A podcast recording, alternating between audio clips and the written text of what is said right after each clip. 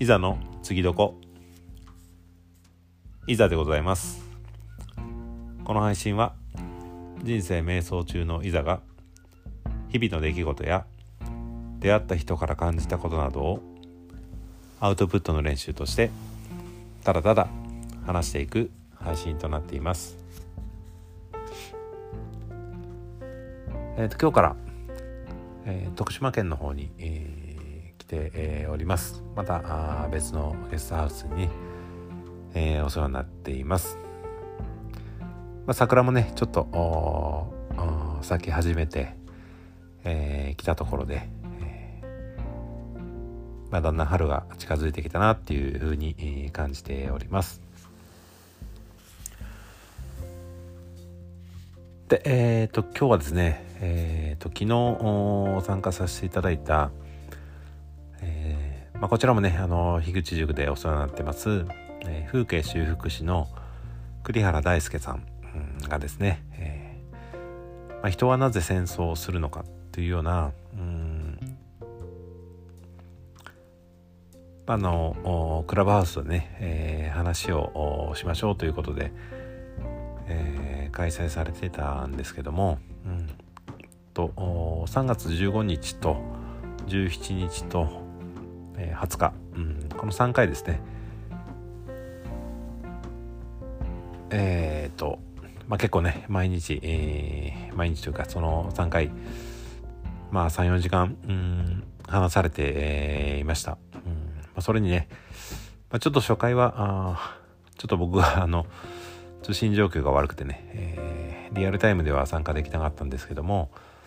えー、と、まあ、リプレイでね、聞かせていただいたのと、あと2回目、3回目は、あ初めからね、えー、聞かせていただくことができました。まあ皆さんね、本当に、えー、と問題意識を持って、えー、こう自分なりのこう、言葉でね、えー、発言されているのを聞かせていただいて、うんちょっとやっぱり自分まあ僕にとってはねその自分事としてできてなかったなというか、まあ、やっぱりこうまあロシアとかねウクライナとかっていうところがこう自分にとってまあ距離的にね遠いところでもあったし、うん。まあ、そういったところで、えー、なかなかねうんと身近な問題として捉えられてなかったっていうのがちょっと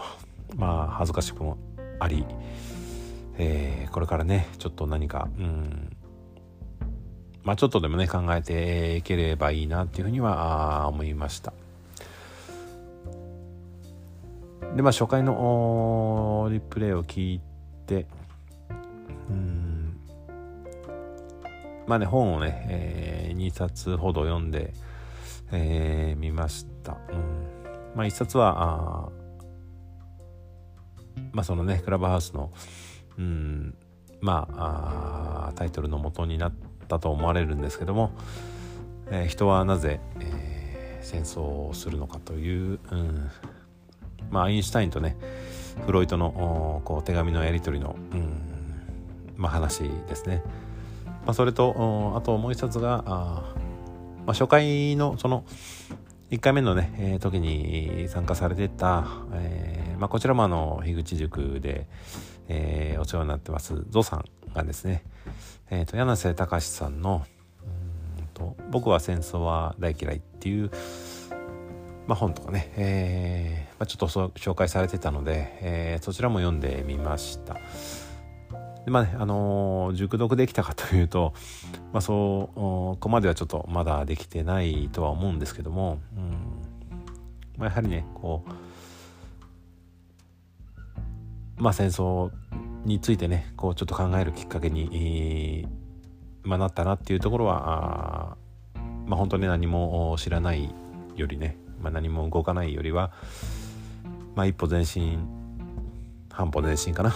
できたかなっていうふうには、えー、思っています。でまあねそれぞれ皆さん本当に、えー、こう自分なりのねこう意見というかね考えを持って、えー、お話しされて、えー、いたので、まあ、本当にちょっとこう発言ができなかった自分がちょっと、まあ、情けないというかねうんっていうところはあるんですけどもうん、まあ、これからね本当にそういったことをも、まあ、身近な問題としてね、えー、捉えていきたいなっていうふうには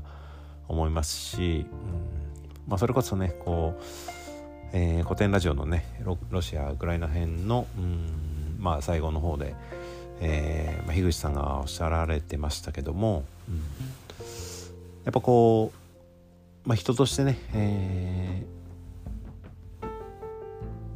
ーまあ、人とコミュニケーションを取るっていう、まあ、対話をするっていうことがね、えー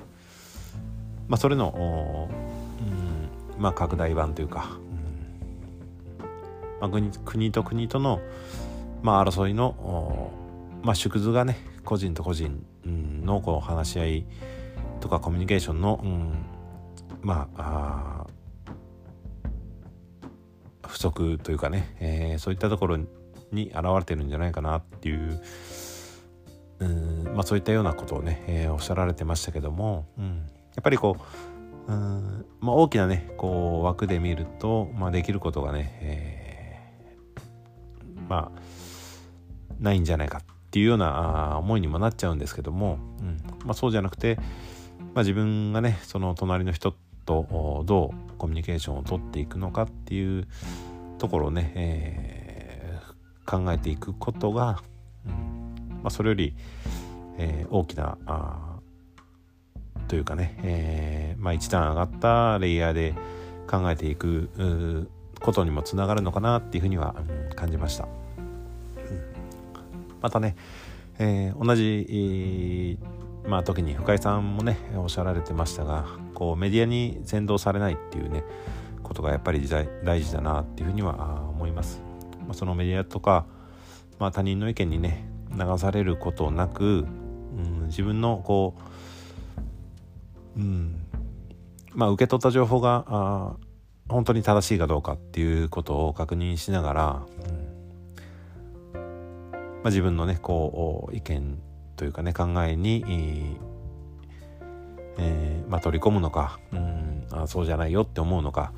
まあ、その辺はちゃんと自分で、えー、こう判断していきたいなというふうには思います。でえー、と、まあ、自分でこう、うん、自分一人でこう話うんと考えがまとまらないとかね、えー、っていう場合にはやっぱりこう、うん、なんだろうな、うん、自分事として考えるっていうことと、うんまあ、一人でこう考えて結論を出さなきゃいけないっていうことはまたうんちょっと違うっていいんじゃないかなって思うんですよね。うん、なので、まあ、本当ねその周りの人とこう対話を重ねながら自分の意見をこう固めていくというかね、うんまあ、作り上げていくっていうことも必要なのかなっていうふうには思います。うん、だから本当に自分一人で何ができるか分かんないからやらないっていうことではなくて、えー、周りのね、うんまあ、同じように考えられる人たちとこうちょっとね会話をすることで、えー、自分の気持ちも整理される部分もあると思うので、まあ、そういった形で、まあ、みんなとねこう、うんまあ、今回のね、あの大輔さんがやっていただいたようなこうクラブハウスでねみんなで会話をして、うん、何かみんなでこう、うん、まあ考えをねこうまとめていくっていうわけではないんですが、うん、何かみんなでこう作り上げていくというかね、まあ、そういった場があればああすごい素敵だなと思いますし、うん、まあとはいええーまあ、大輔さんもねおっしゃられてましたがそのまあ、答えを出すことはねえー、っとまあ一番重要っていうわけではないとは思うんですよね。うん、だから、まあ、答えを出してしまうとそれがあ正解となってしまうしうん。まあ、それにねとらわれすぎるのも良くないと思うので、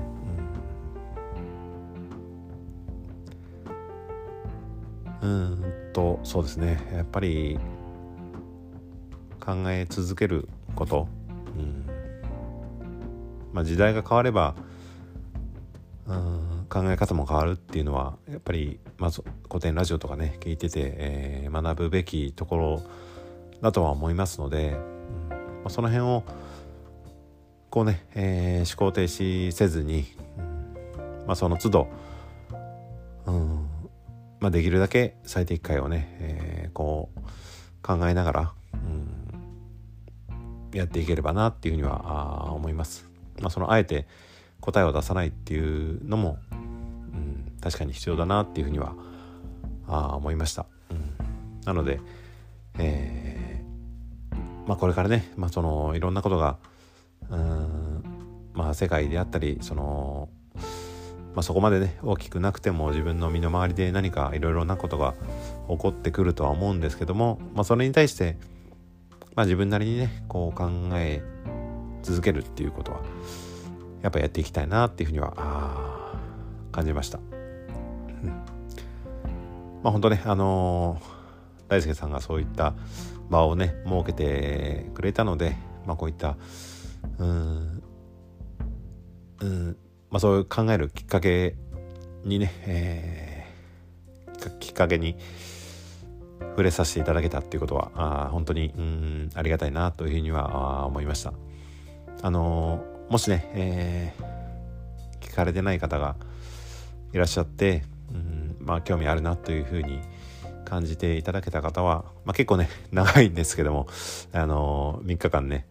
えー、それぞれ34時間話す話してますんでうんなので結構長いんですけどももしもし、